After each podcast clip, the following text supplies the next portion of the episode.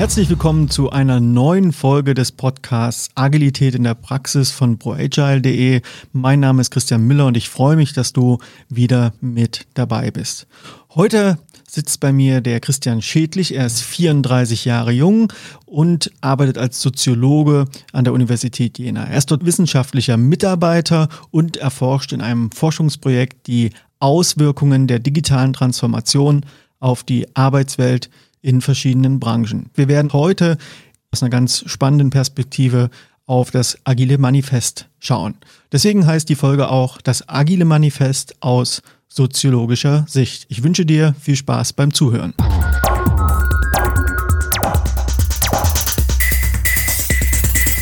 Ja, hallo Christian, ich freue mich, dass du hier bist. Ja, ich freue mich sehr, hier sein zu dürfen und an dem spannenden Podcast-Projekt teilzuhaben. Sag mal, wie bewertest du eigentlich agile Arbeitsformen aus soziologischer Sicht?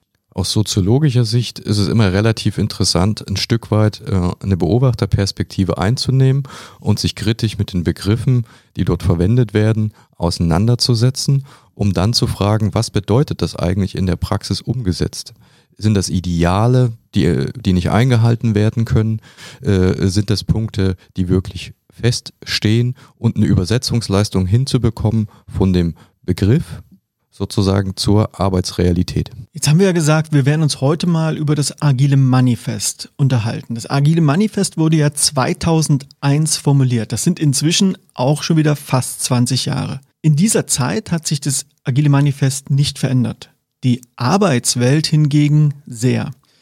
Was hältst du eigentlich erstmal grundsätzlich von Manifesten in der Arbeitswelt? Die Schwierigkeit dabei, ob etwas sozusagen aus der Mode gekommen ist oder ob es im Endeffekt immer noch aktuell ist, äh, liegt für mich ein bisschen darin, wie abstrakt es formuliert ist. Jetzt haben wir ja im agilen Manifest Prinzipien wie Individuen und Interaktion. Und da könnte man ja sagen, na gut, dass Menschen miteinander reden, das wird wahrscheinlich auch noch weiter gelten. Und die Frage ist, ob das weiter im Zentrum stehen kann oder ob das äh, überholt ist. Und man sagt, man braucht sozusagen gar nicht mehr den Fokus auf die Interaktion zwischeneinander, äh, sondern wir finden äh, bessere Formen. Und dann wären, wären, wären die Prinzipien zu hinterfragen.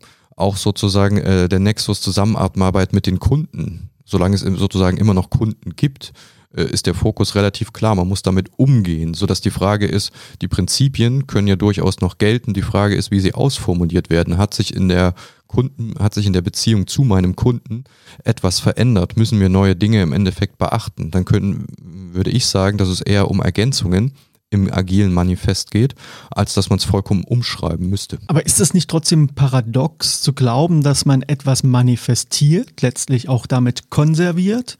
Was zu einem Zeitpunkt X verfasst wurde, was letztlich auch nur auf die bis dahin geltende Vergangenheit referenziert und trotzdem 20 Jahre später mit dem Anspruch, die Zukunft gestalten zu wollen, immer noch sozusagen eine Manifestation der Vergangenheit hervorholt. Also ist das nicht an sich paradox im Kontext Agilität, sich auf ein Manifest zu beziehen. Das finde ich eigentlich gar nicht unbedingt, weil ich sagen würde, ähm, so ein Manifest, wenn man das jetzt zum Beispiel mit sowas wie Menschenrechten und anderen Sachen vergleicht, dann ist es nur, weil diese Menschenrechte irgendwo stehen, heißt es nicht, dass sie umgesetzt sind, es heißt nicht unbedingt, dass sie gelebt werden, aber es sind Orientierungswerte, es sind im Endeffekt Ideale. Und diese Ideale müssen immer wieder neu gefüllt werden. Und das kann man sich dann sozusagen als Soziologe beobachten, anschauen, analysieren, wohin transformiert sich das. Und wenn wirklich etwas von den Prinzipien überholt sein sollte, dann kann man darüber diskutieren, ob sie ausgetauscht gehören oder ob sie neu justiert werden müssen. Aber nur rein biologische Zeit oder Dauer sagt nichts über soziale Aktualität aus, sondern der, der, soziale Sinn hat insofern eine eigene Zeitlichkeit. Und wann was überholt ist und was nicht, sehen die Leute dann wahrscheinlich entweder in der Praxis oder wir können auch sehen, ob es da Spannungen gibt. Also insofern könnte man auch sagen, dass das wie eine Art Bewusstseinsstufe ist, die man erreicht hat, wenn man eine Erkenntnis formuliert oder einen Wunsch formuliert, den man erreichen möchte oder vielleicht auch noch gar nicht erreicht hat.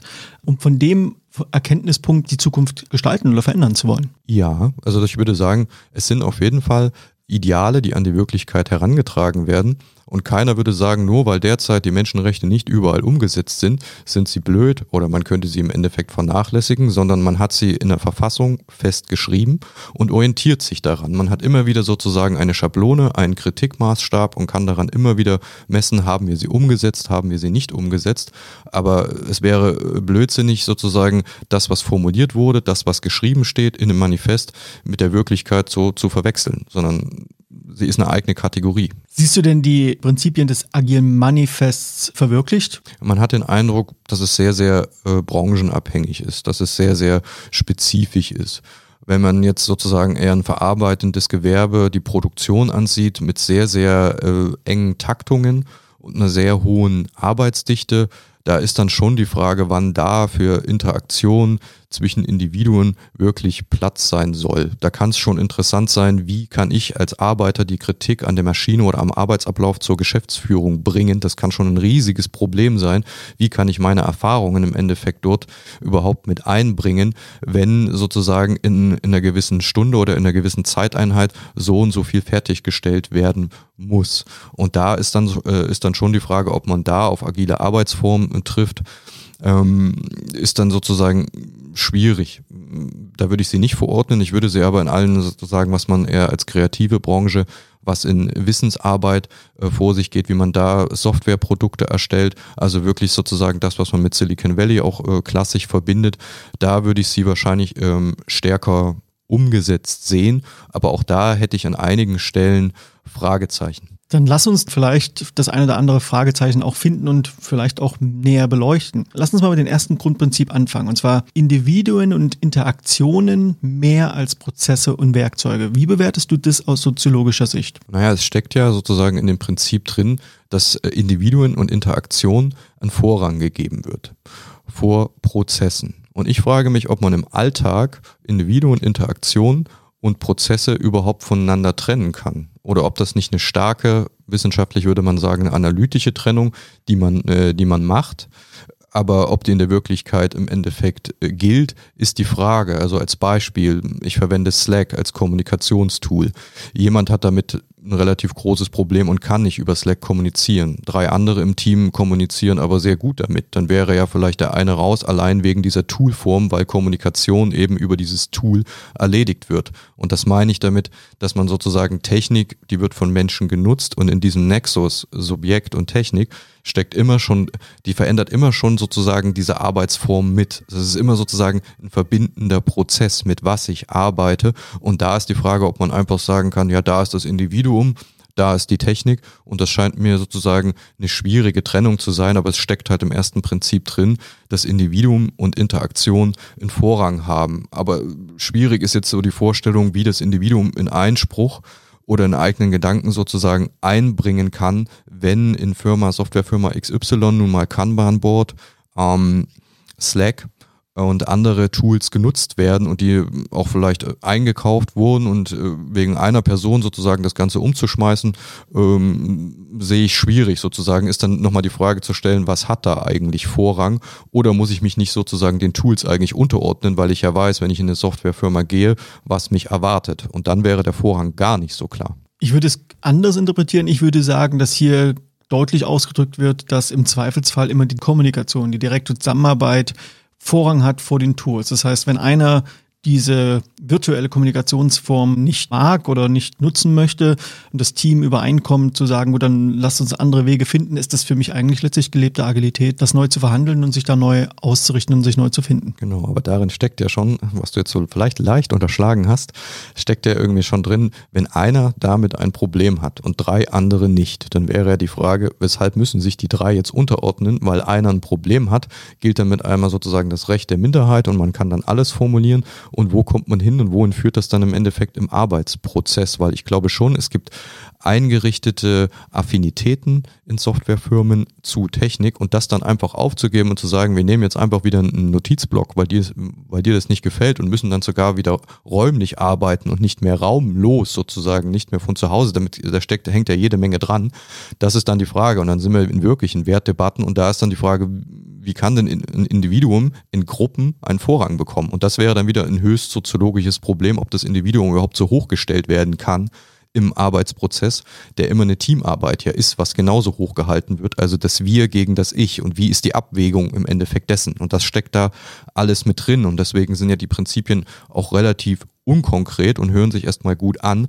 Aber äh, sobald man ein bisschen hineinsticht, in dieses ganze Punkt hat man jede Menge Probleme, hat man jede Menge Diskussionen. Wenn sich allerdings Leute halt relativ gut verstehen, dass das dann abgenickt wird und für allen, von allen für vernünftig an, angesehen wird, das kann ich mir dann schon vorstellen. Aber das hat dann wirklich sehr viel mit der Teamchemie zu tun. Passen die Charaktere zusammen? Weil wenn da jede Menge Dissensen wirklich drinstecken, die nicht aufgelöst werden kann, dann wird wahrscheinlich jeder Arbeitsprozess im Endeffekt auch scheitern. Was ja letztlich ein Statement dafür ist, dass man eben aktiv in das Miteinander investieren muss, dass man aktiv sich beschäftigen muss mit genau diesen teamdynamischen Prozessen. Also du sagst ja einerseits das Beispiel der Minderheit, setzt sich hier die Minderheit gegen die Mehrheit durch oder wie werden Formate entwickelt in Teamstrukturen oder in Arbeitsstrukturen, wo man kontinuierlich auf ein Miteinander referenziert, im Sinne von, es müssen Lösungen gefunden werden, die letztlich auch tatsächlich der Wertschöpfung dienen und nicht einfach nur in endlosen Debattierclubs enden. Ganz genau, also Kompromissfähigkeit und auch einen gewissen Konsens über Dinge im Endeffekt zu erreichen. Und das erfordert natürlich wiederum sehr viel Interaktion, wenn die Positionen aber sehr weit aus, auseinander sind, wie man es jetzt teilweise auch gerade in der Politik als Beispiel sieht, ist die Frage, äh, wie groß kann die Spanne sein, dass es trotzdem zusammengeht. Und ich glaube auch nicht, dass man alles wegmoderieren kann, sondern es gibt einfach gewisse Dinge, wo ein Kompromiss relativ schwer fallen wird. Und deswegen sehe ich ein Team schon so und eine Teamchemie, da steckt das Wort Chemie ja schon drin, eigentlich ein verbindendes. Das ist auch vorher schon teilweise menschlich angelegt in den, in, in den Teamsachen. Mit wem kann ich gut, mit wem kann ich nicht so gut, wer ist mein Anticharakter und das weiß man eigentlich auch, wer im Unternehmen der Anticharakter ist. Und da äh, ist eigentlich sehr, sehr viel soziologische Beobachtung steckt da im Endeffekt drin, weil äh, das muss eine Führungskraft relativ gut äh, einschätzen können, wer mit wem kann, weil ansonsten ähm, vielleicht die Arbeitsprozesse auseinanderfallen.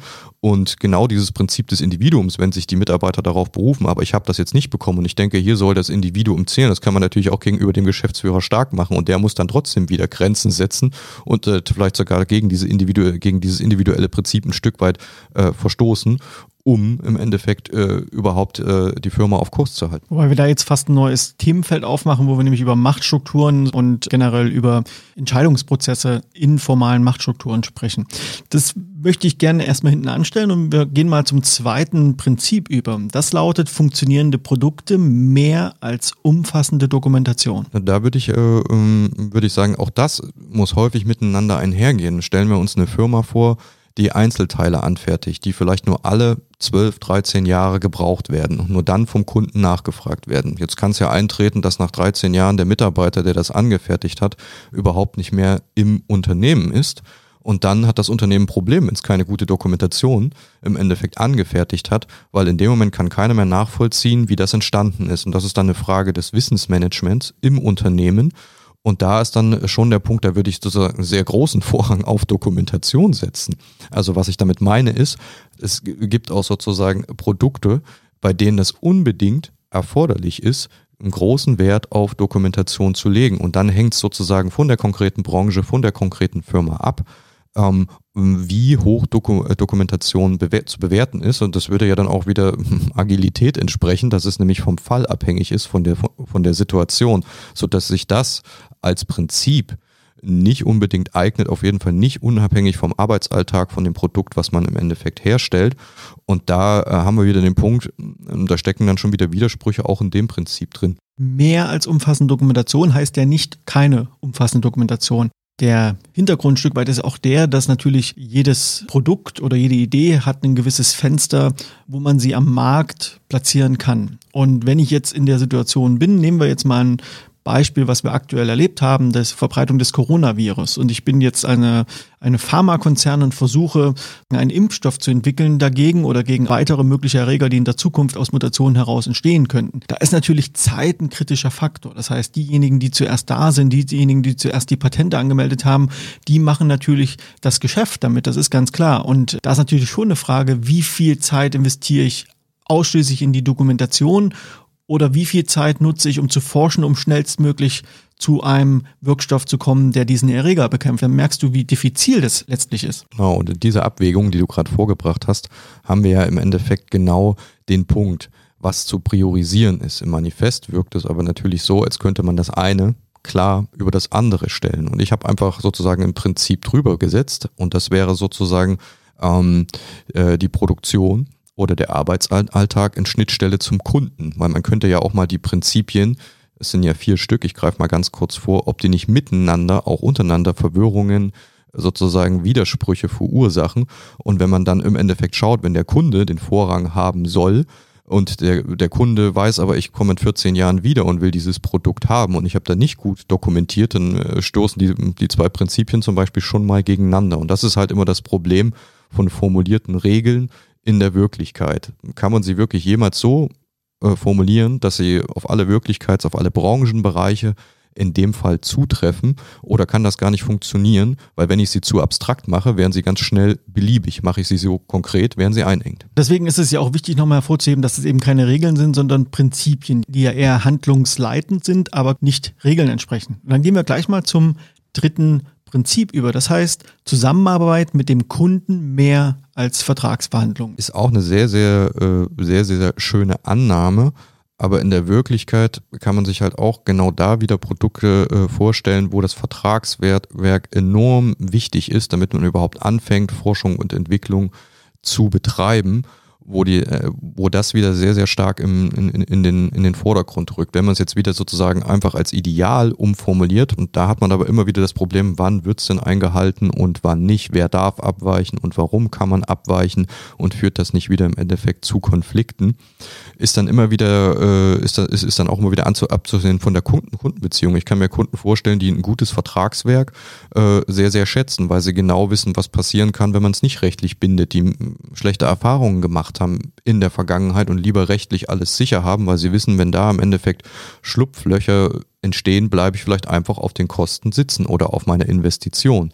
Und da wäre dann auch wieder die Frage, ob nicht sozusagen genau diese, äh, diese, diese Vertrag, diese, diese Verträge, die da, die darin stecken, nicht Sicherheit im Endeffekt für beide Partner geben, sowohl für Auftraggeber und Auftragnehmer. Und da kann der Punkt der Sicherheit, der dann eigentlich dahinter steckt, vielleicht sogar größer sein, als dass man einander nett findet und die Zusammenarbeit nett findet. Und worauf ich damit natürlich hinaus will, ist, dass man eigentlich immer schön sehen kann, dass man der Vorrang, der in jedem Prinzip formuliert ist, auch immer relativ gut verdreht werden kann und dass es eigentlich immer wieder von der konkreten Situation, von der konkreten Wirklichkeit ähm, abhängt, ob diese Prinzipien umsetzbar sind. Ich lese das Prinzip so, dass es heißt, dass bevor ihr euch in langwierige Vertragsverhandlungen begebt, weil ein Vertrag ja immer auch irgendwo ein Ausdruck eines Misstrauens ist, investiert lieber in die direkte Zusammenarbeit, baut Vertrauen auf über die Zusammenarbeit, versucht gemeinsam auf einer vertrauensvollen Basis in die Wertschöpfung zu investieren, schnell, gut und qualitativ zusammenzuarbeiten, weil dann braucht ihr vielleicht auch weniger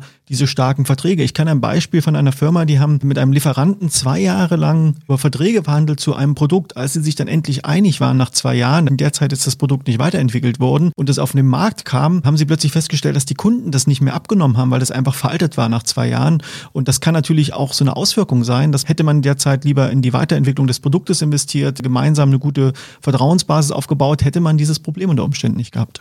Oder man hätte früher einen Vertragsabschluss gehabt, dann hätte das Unternehmen das vielleicht auch nehmen müssen. Ich nehme das mal gleich als Anlass, um das vierte Prinzip anzuschauen. Das heißt nämlich, reagieren auf Veränderung mehr als das Befolgen eines Plans. Jetzt bin ich gespannt auf deine Einschätzung dazu. Veränderung ist ja wahrscheinlich das zentrale Prinzip in der, in, in der Agilität. Ich habe jetzt häufig auch schon sehr stark damit argumentiert, dass die Wirklichkeit sozusagen ein eigener Bereich ist und das konkrete, die konkrete Wirklichkeit in, in Unternehmen und dass man äh, dem gerecht werden muss. Und das spricht ja schon für ein hohes Maß, ich nenne das mal äh, Situ Situationsoffenheit, um mit den Situationen umgehen zu können. Jetzt kann man sich aber auch wieder sozusagen äh, bei verschiedenen Branchen natürlich vorstellen, dass genau eine Planverfolgung und ein genauer Ablauf bei der Produktion ähm, von Autos als Beispiel jetzt mal gesehen, ähm, genau das äh, Rezept ist zum Erfolg. Wenn da jeder in jedem Moment sagt, aber das wäre jetzt noch besser, wenn wir das machen würden, dann würden wir im Endeffekt noch schneller werden und würden am Ende der Stunde noch mehr Autos raushaben.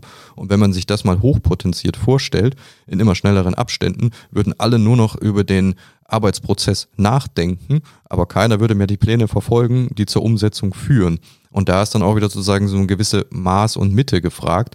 Wie weit äh, geben wir der Veränderung im Endeffekt Raum und wie weit ähm, folgen wir aber auch mal gewissen äh, äh, Dingen, die wir jetzt festgelegt haben, um zum Erfolg zu kommen. Also wie weit kann man sozusagen ähm, offen sein es gibt ja diesen schönen Spruch, wer, für, wer zu allen Seiten offen ist, kann nicht ganz dicht sein, eben weil er gar keine Entscheidungen im Endeffekt treffen kann, sondern es muss auch immer wieder sozusagen Einengungen von Möglichkeitsräumen geben, damit Sachen überhaupt entstehen können. Sodass es auch da wieder eine sehr, sehr feine Abwägung in der Praxis bedarf, sozusagen zwischen Offenheit und Geschlossenheit sozusagen von Punkten, damit die Leute auch eine Verlässlichkeit haben und wissen, wann passiert jetzt im Endeffekt was. Und das ist halt wahrscheinlich auch die Herausforderung von Agilität, diese beiden Dinge, die ich jetzt mal als Offenheit und Geschlossenheit äh, bezeichne, miteinander immer wieder abzuwägen und immer wieder abzustimmen. Ich greife das Beispiel der Automobilproduktion mal dankbar auf, weil wir müssen vielleicht den Begriff Plan nochmal unterteilen. Im Bereich Automobilproduktion gibt es ja so einen Plan, der auf Erfahrung basiert. Also es sind ja nicht Annahmen, die ich blind in die Zukunft treffe, sondern da gibt es Erfahrungswerte, wie die einzelnen Produktionsschritte sequenziell zu erfolgen haben. Und wenn wir also mal in der Automobilproduktion den Vorfall nehmen, dass ein Mitarbeiter am Fließband erkennt, dass plötzlich mit den Spaltenmaßen etwas nicht stimmt, dann wäre ja hier, wenn man sagt, ich gebe dem Plan jetzt mehr Raum und sage, na, das ist jetzt schon so, unser Plan sieht jetzt hier keine Unterbrechung vor, unser Plan sieht vor, dass wir ein bestimmtes Volumen schaffen müssen,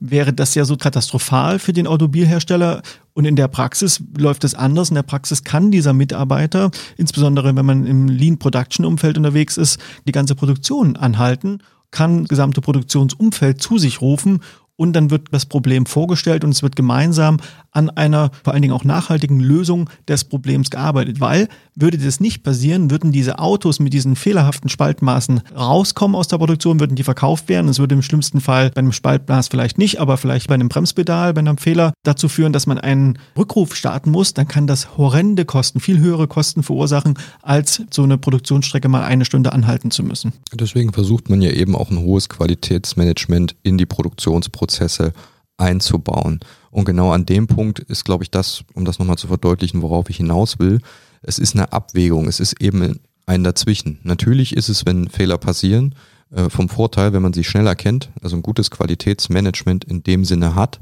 um Fehler schnell auszumerzen. Das wäre vielleicht der Punkt der Agilität in dem Sinne als Veränderung. Aber danach, wenn, wenn ich das beseitigt habe, muss das Band auch wieder erstmal ein ganzes Stück äh, laufen bis zum nächsten Fehler, den man im Endeffekt erkennt. Und da hat man in der Praxis schon wieder die Abwägung, wo man jetzt nicht sagen kann, ähm, es ist jetzt zu priorisieren, vielleicht auf Änderungen, sondern Planerverfolgung ist dabei genauso wichtig und wahrscheinlich sogar äh, gleichgewichtig, weil es geht ja nur in dem Moment darum, wenn ein Fehler passiert, dahin zu kommen. Wenn jetzt aber jemand die große Idee hat und ein neuer Henry Ford ist und eine ganz neue Produktionsidee und Anordnung hat und die will er jetzt umsetzen, es geht mit Investitionen einher, da ist dann schon wieder eine ziemlich große Grenze an Änderung und Agilität, weil wir reden dann von der Agilität in dem Moment, die gewährleistet, dass der Produktionsprozess gerade vernünftig läuft. Nicht um die ganz große Umstellung oder andere Punkte. Und da wäre dann halt schon wieder äh, eine genaue Definition möglich, eingehen auf Änderungen, wann, gerecht, wann gerechtfertigt, wann nicht gerechtfertigt sozusagen und wie setzt sich das durch im Kommunikationsprozess, wann kommt es bei der Führung an, umso größer die Einheiten wären. Und damit äh, verweisen wir eigentlich immer wieder darauf, dass mit den Prinzipien allein halt noch nichts getan ist, sondern dass es sozusagen um die gesamte Organisation, um die Abläufe darum geht.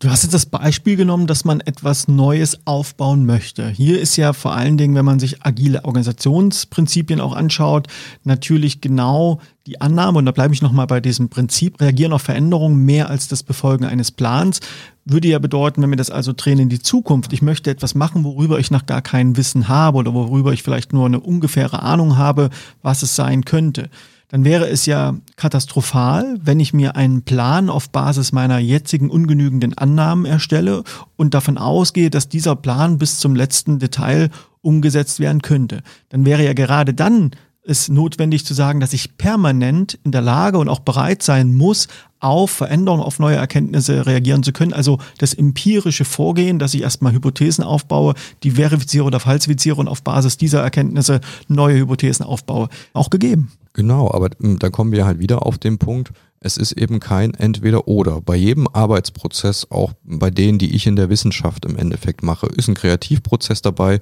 Ich erstelle ein Erhebungsinstrument, auch Fragebogen im Endeffekt genannt. Den schaue ich mir genau an, ich diskutiere ihn, ich, ich bin offen.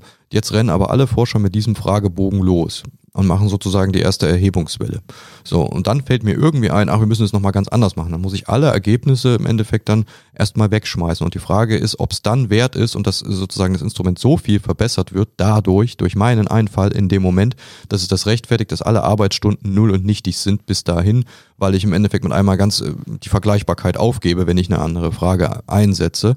So, und da ist der Punkt, wann ist Zeit sozusagen für Änderungen, für Kreativität und wann ist sozusagen Zeit auch mal abzuarbeiten, was auch ein sehr, sehr hoher Wert ist. Und jeder kennt das ja auch, wenn er, wenn er, wenn er gerade voll in der Tätigkeit aufgeht und er weiß, wie es geht, hat die Routine gerade gefunden. Und äh, wie schön das auch und wie befreiend das sein kann, dass es einfach läuft, sozusagen, dass man im Flow ist in dem Moment. Und da kann diese Irritation, die ständig reinkommt, wenn die ständig den Flow behindern würde, was, glaube ich, ein ähnlich wichtiges Arbeitsprinzip ist, würde sie wahrscheinlich auch eher kontraproduktiv sein. Deswegen sage ich immer wieder, ich würde das halt nicht so unbedingt immer, immer, immer gern priorisieren wollen und sagen, wird, absolut hat das den Vorrang oder das hat den Vorrang, sondern es ist in, in der Wirklichkeit ist es, glaube ich, nicht getrennt. Es geht ineinander über und man kann sozusagen als Berater wahrscheinlich versuchen, äh, etwas mehr herauszustellen, zu analysieren, fehlt hier wirklich im Endeffekt die Agilität oder fehlt hier nicht eher sozusagen die Planung, die Orientierung, dass die Leute sozusagen ihre kreativen Ideen auch umsetzen können? Und das ist dann wieder eher eine empirische Frage, die der Berater gut einschätzen muss, beantworten können muss, wo er eigentlich sozusagen noch mehr hinzufügt in die Suppe hinein, mehr Agilität oder mehr Planung. Wobei ich natürlich auch sagen muss, dass der beste Flow nichts bringt, wenn das Ergebnis des Flows nicht das ist, was der Kunde am Ende oder was der Wertschöpfung am Ende wirklich dienlich ist. Und insofern glaube ich, ist es hier eben kein Entweder-Oder, sondern ein sowohl als auch. Wir kommen langsam ans Ende unserer Podcast-Folge. Eine Sache interessiert mich trotzdem noch brennend. Ich habe ja gesagt eingangs, dass du im Forschungsbereich unterwegs bist. Du gerade erforscht die Auswirkungen der digitalen Transformation auf die Mitarbeiter und kannst du vielleicht einen kurzen Ausschnitt geben, was der aktuelle Stand deiner Forschung ist. Was gibt es für interessante Erkenntnisse, vielleicht so ein Aha-Moment, den du auch hattest in deiner aktuellen Forschung, wie Arbeit sich verändert, wie Menschen unter Eindruck einer digitalen Transformation reagieren? Wir sind gerade am Anfang von einem Forschungsprojekt und wollen das vergleichend anlegen, das heißt in sechs verschiedenen Branchen. Und äh, da findet man sozusagen eine vollkommene Ungleichzeitigkeit von digitalen Prozessen vor, während man natürlich sozusagen bei den digitalen Unternehmen ähm, sozusagen die Vorreiter teilweise vermuten könnte, findet man aber mit einmal auch in der Logistikbranche ein Unternehmen, wo sich äh, Geschäftsführung und Mitarbeiter sehr mit dem Thema Agilität, Digitalisierung identifizieren und das ist dann schon überraschend. Das Unternehmen ist vielleicht ein Familienunternehmen, in, in dem Unternehmen hat die Führung gewechselt vom Vater zum Sohn und mit einmal kommen ganz neue Prinzipien. Und dann merkt man, dass diese guten Prinzipien, die man für gute Werte hält, gar nicht geteilt werden müssen von den älteren Angestellten, die vielleicht 30, 40 Jahre sozusagen von 8 bis 16 Uhr gearbeitet haben, danach privat äh, woanders unterwegs wären, also die Trennung äh, auch lieben von Arbeit und privat und äh, sich ganz stark vielleicht auch wehren gegen diese neuen Prinzipien, weil sie sagen, ich will gar nicht die ganze Zeit hier mitdenken, ich will gar nicht die ganze Zeit on sein und ich will nicht äh, ein absolutes Login zum Unternehmen haben. Und man dachte vielleicht früher, aber Selbstverwirklichung ist doch immer ein super positiver Wert. Wer kann etwas gegen Selbstverwirklichung sagen? Und mit einmal findet man in der Praxis, man kann sehr wohl was dagegen sagen, wenn die Leute sich an ihrem Arbeitsalltag und an ihren Routinen festhalten. Jetzt könnte man sagen, ja, das ist ja vielleicht auch gar nicht so wichtig oder die sehen das falsch. Oder man könnte die Menschen ernst nehmen bei sich und könnte sagen, ja, sie haben vielleicht gute Gründe, ihre Routinen und ihre Sachen zu leben. Und da ist dann so eine Frage der Normativität, wie kann ich diese Menschen auch mitnehmen? Und das ist zum Beispiel eine Frage, die uns brennend interessiert und bei der digitalen Transformation wahrscheinlich noch sehr entscheidend sein wird. Wie, äh, wie erzeugt man Offenheit und wie erzeugt man vor allen Dingen Vertrauen in neue Technologien, in neue Arbeitsformen? und das vielleicht auch bei Mitarbeitern, die schon 20 Jahre dabei sind. Weil da wird der Erfolg sehr entscheidend, weil im Arbeitsalltag müssen die Sachen genutzt werden, damit sie funktionieren. Wenn sie abgelehnt werden oder sogar ein Widerstand entsteht, kann das sogar sehr kontraproduktiv sein, diese Sachen einzuführen. Und das wäre vielleicht mal so ein kurzer Ausschnitt, aber wir haben natürlich viele Branchen, viele Fragen und da wir am Anfang stehen, wird man sicherlich noch mehr davon hören. Äußerst spannende Beobachtung. Ich glaube, das hat äh, auf jeden Fall Potenzial für einen separaten weiteren Podcast, den wir gerne mal aufnehmen werden, wenn ihr im Projekt schon ein bisschen weiter gekommen seid, schon mehr Erkenntnisse generieren konntet. Christian, wenn man an dir dranbleiben möchte, wenn man äh, mit dir Kontakt aufnehmen möchte, wie kann man das am besten tun? Ich würde sagen, am besten über meine Uni Jena Adresse, christian.schädlich mit ae at uni jena.de. Super, ich packe das natürlich in die Shownotes und sage jetzt erstmal vielen Dank für deine Zeit, dass du dich hier mit mir im Podcast über das Agile Manifest unterhalten hast. Ich glaube, das war ganz interessant und erkenntnisreich. Schön, dass du da warst und ich freue mich, wenn wir diesen Podcast an anderer Stelle weiter fortführen. Immer wieder gern, das war mir eine sehr große Freude. Dankeschön.